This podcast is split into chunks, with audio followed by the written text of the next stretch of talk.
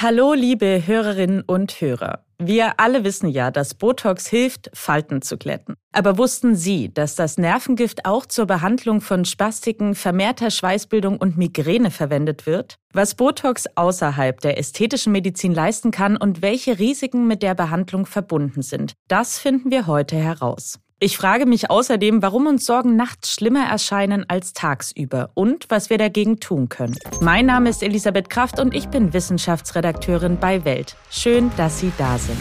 Aha. Zehn Minuten Alltagswissen. Ein Podcast von Welt. Botulinumtoxin das wir alle wahrscheinlich eher unter dem Namen Botox kennen, ist das stärkste Nervengift, das es gibt. Es lähmt die Muskulatur, indem es den Impuls vom Nerv zum Muskel unterbricht. Abgesondert wird es von einem Bakterium mit ziemlich umständlichem Namen, nämlich Clostridium botulinum. Das wiederum verursacht den sogenannten Botulismus, eine Vergiftungserscheinung. Die wird üblicherweise durch den Verzehr schlecht konservierter Lebensmittel ausgelöst, in denen sich Gift der Bakterien angesammelt hat. Das kann verheerende Folgen haben, nämlich Lähmungserscheinungen, die tödlich enden können. Zum Beispiel der Herz- und Atemmuskulatur. Das passiert heutzutage aber glücklicherweise kaum noch, weil es mittlerweile ein Gegengift gibt. Fernab unzureichend verschlossener Konserven wird das Nervengift seit den 1980er Jahren in der Medizin eingesetzt. Und zwar längst nicht nur, um Falten zumindest zeitweise zu glätten, sondern vor allem zur Behandlung neurologischer Erkrankungen, zum Beispiel unwillkürlicher Muskelkontraktionen. Und es wirkt sogar gegen übermäßiges Schwitzen und bei chronischer Migräne. Ganz schön vielseitig also dieses Nervengift. Zeit herauszufinden, was Botox so alles leisten kann. Aber eben auch, welche Risiken mit einer Behandlung verbunden sein können. Diese Fragen beantwortet uns Dr. Dagny Holly Lee. Sie ist Professorin für Neurologie und Leiterin des Westdeutschen Kopfschmerzzentrums des Universitätsklinikums Essen. Frau Holleli, welche Erkrankungen können mit Botox behandelt werden? Also das sind ganz unterschiedliche Erkrankungen. Man kann einmal, und das macht man schon wahrscheinlich am längsten, die Spastik behandeln, also zum Beispiel nach einem Schlaganfall, wenn man die Muskulatur nicht mehr richtig bewegen kann. Jeder kennt wahrscheinlich die kosmetische Anwendung natürlich. Man kann ähm, Menschen behandeln, damit die schielen. Ähm, da kann man in den Muskel reinspritzen. Ähm, man kann Blasenstörungen behandeln. Womit ich mich am meisten beschäftige, ist die Behandlung von Schmerzen mit Botox. Ähm, und das macht man auch schon ganz lange, und zwar vor allem die chronische Migräne. Was wird denn bei einer Botox-Behandlung ganz genau gemacht? Also das hängt so ein bisschen davon ab, natürlich, was man behandelt. Grundsätzlich ähm, spritzt man in den Muskel rein, den man behandeln will, oder unter die Haut an der Stelle, wenn man zum Beispiel Schweißdrüsen damit ähm, lahmlegen möchte. Bei der chronischen Migräne würde man an 31 Stellen am Kopf ähm, und um den Kopf im Schulterbereich äh, spritzen ähm, und damit die Migräne behandeln. Wenn ein Muskel gelähmt werden soll, bei einer Spastik dann eben direkt in den Muskel rein. Wie lange hält denn die Wirkung von Botox an? Das hängt auch wieder von der Erkrankung ab, die ich behandeln möchte damit. Bei der chronischen Migräne hält es ziemlich genau zwölf Wochen an und die meisten Patienten merken nach zehn Wochen schon, dass die Wirksamkeit nachlässt.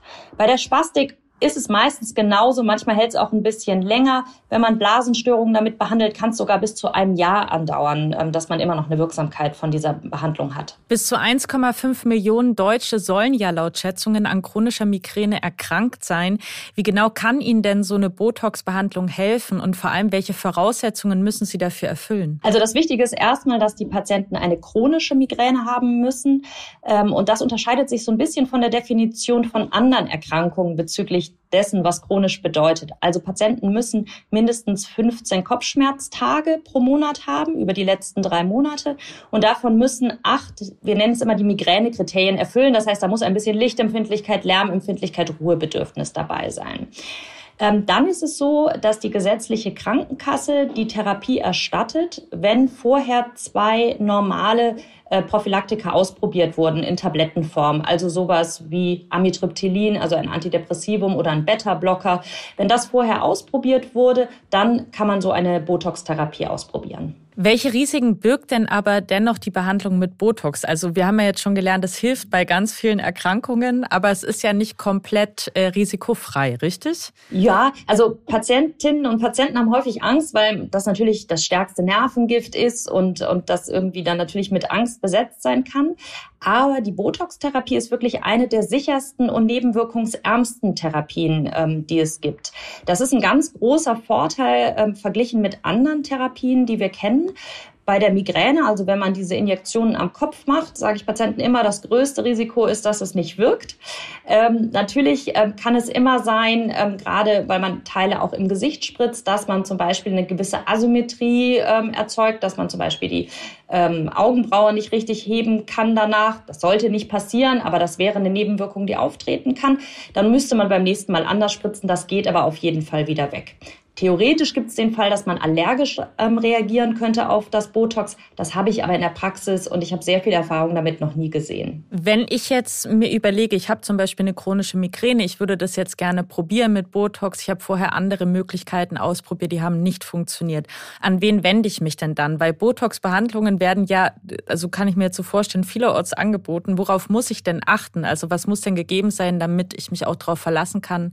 Das sind Medizinerinnen und Mediziner, die das machen. Das wird ordentlich. Ja, das ist total wichtig. Es gibt ein festes Schema, nach dem gespritzt wird für die Migräne. Das ist das sogenannte Preempt-Schema. Das hat in Studien einfach gezeigt, dass es hilft. Das Wichtige ist, nämlich dass man es auch reproduzieren kann. Ich sehe immer wieder Patienten, die sich dann zum Beispiel von einem Dermatologen haben spritzen lassen ähm, und der spritzt dann irgendwo und man kann es gar nicht richtig nachvollziehen. Am besten ist man wirklich bei einem ähm, Kopfschmerz spezialisierten Arzt aufgehoben. Das sind meistens Neurologen oder Schmerztherapeuten. Ähm, man findet auch ähm, eine Liste diesbezüglich auf der Seite von der Deutschen Kopfschmerz- und Migränegesellschaft, ähm, DMKG. Und da ist eine Liste von Experten, ähm, wo man sich einfach informieren kann, ob es in der Nähe jemanden gibt, der sowas anbietet. Warum wirkt denn Botox bei chronischer Migräne beispielsweise so zuverlässig in vielen Fällen? Also wie, wie genau wirkt das gegen die Migräne? Das ist eine gute Frage. Also früher dachte man, ähm, dass das vor allem gegen die Verspannung wirkt, wie es eben auch bei der Spastik den Muskel lähmt. Äh, dachte man, na ja, Migräne macht ja auch irgendwie Nackenverspannung, Muskelverspannung und das Botox beruhigt diese Muskelverspannung. Heutzutage weiß man aber, dass das Botox eigentlich ganz anders wirkt. Und zwar wirkt es auf die Entzündungsreaktionen, die bei der Migräne eine ganz wichtige Rolle spielen. Und da kommt der Nervus trigeminus zum Beispiel ins Spiel. Ähm, und an dessen Schmerzfaserendigungen, aber auch im Hirnstamm, also da, wo er beginnt, ähm, oder endet, ähm, da ähm, finden ähm, spezielle Entzündungsreaktionen statt. Während ähm, akuten Migräneattacken, aber auch während der chronischen Migräne, wo man ja sehr häufig Kopfschmerzen hat. Und das Botox führt dazu, dass diese Botenstoffe nicht mehr in dem Maße ausgeschüttet werden können, sodass sich die Gesamtsituation bezüglich der Migräne beruhigt. Das war Dagny Hollely. Vielen Dank für Ihre Expertise. Sehr gerne. Warum machen wir das? Psychologische Phänomene erklärt. Ich gehöre leider zu den Menschen, die nachts hin und wieder so richtig ins Grübeln geraten. Sorgen, die mich tagsüber begleitet haben, die wachsen im Dunkeln zu scheinbar unlösbaren Problemen an. Und während ich mich unruhig von einer Seite auf die andere wälze, da dreht sich mein Gedankenkarussell immer weiter. Dabei weiß ich eigentlich. Am nächsten Morgen, da sieht die Welt auf jeden Fall viel, viel besser aus. In dem Moment hilft mir der Gedanke aber überhaupt nicht weiter. Und ich frage mich dann oft, warum erscheinen mir meine Sorgen eigentlich nachts schlimmer? Und geht das nur mir so? Epidemiologische Studien zeigen, dass solche Erfahrungen weit verbreitet sind. Viele, wenn nicht sogar alle Menschen erleben ab und an ein nächtliches Stimmungstief. Bei einigen dauert es sogar bis morgens an. In diesen Fällen sprechen Forschende allerdings von einem morgendlichen Stimmungstief. Bei denen, die so stark und lange grübeln, dass sie kaum oder gar keinen Schlaf bekommen, kann das ein Anzeichen für eine Schlafstörung sein. In den meisten Fällen ist das Phänomen allerdings kein Grund zur Sorge, auch wenn es für Betroffene natürlich ziemlich unangenehm sein kann. Bleibt nur noch die Frage, warum wir uns nachts so mies fühlen. Nun, am frühen Morgen, meist zwischen drei und vier Uhr, befindet sich unser Organismus in einem regelrechten Leistungstief. Heißt, wir sind schlapp und müde und schlafen aus diesem Grund meist auch schon längst. Verantwortlich dafür ist das Hormon Melatonin. Das wird bei Dunkelheit in einer kleinen Drüse im Gehirn, genauer gesagt der Zirbeldrüse, ausgeschüttet. Es ist ein wichtiger Taktgeber für unseren Schlafwachrhythmus, denn es versetzt unseren Körper sozusagen in den Ruhemodus und signalisiert, dass es an der Zeit ist zu schlafen. Sind wir allerdings wach, während unser Körper Melatonin ausschüttet, führt das dazu, dass unsere Stimmung sinkt. Das ist auch ein Grund dafür, dass viele in Herbst- und Wintermonaten mit gedämpfter Laune zu kämpfen haben. Denn im Gegensatz zum Sommer bekommen wir da ja viel weniger Sonnenlicht ab, wodurch unser Melatoninspiegel auch tagsüber höher ist. Und damit sind wir auch schon am Ende dieser Folge angelangt. Ich freue mich sehr, dass Sie dabei waren und hoffe natürlich, dass Sie auch beim nächsten Mal wieder einschalten. Wenn Sie mir einen großen Gefallen tun möchten, dann abonnieren Sie unseren Podcast doch bitte auf den Plattformen. So verpassen Sie auch in Zukunft keine Folge mehr. Bei Spotify und Apple Podcasts können Sie uns außerdem eine Bewertung dalassen. Über fünf Sterne freuen wir uns natürlich am allermeisten, aber auch über jedes andere Feedback. Das können Sie uns auch per Mail zukommen lassen an wissen.welt.de. Und damit wünsche ich Ihnen jetzt einen wunderschönen Tag. Ihre Elisabeth Kraft.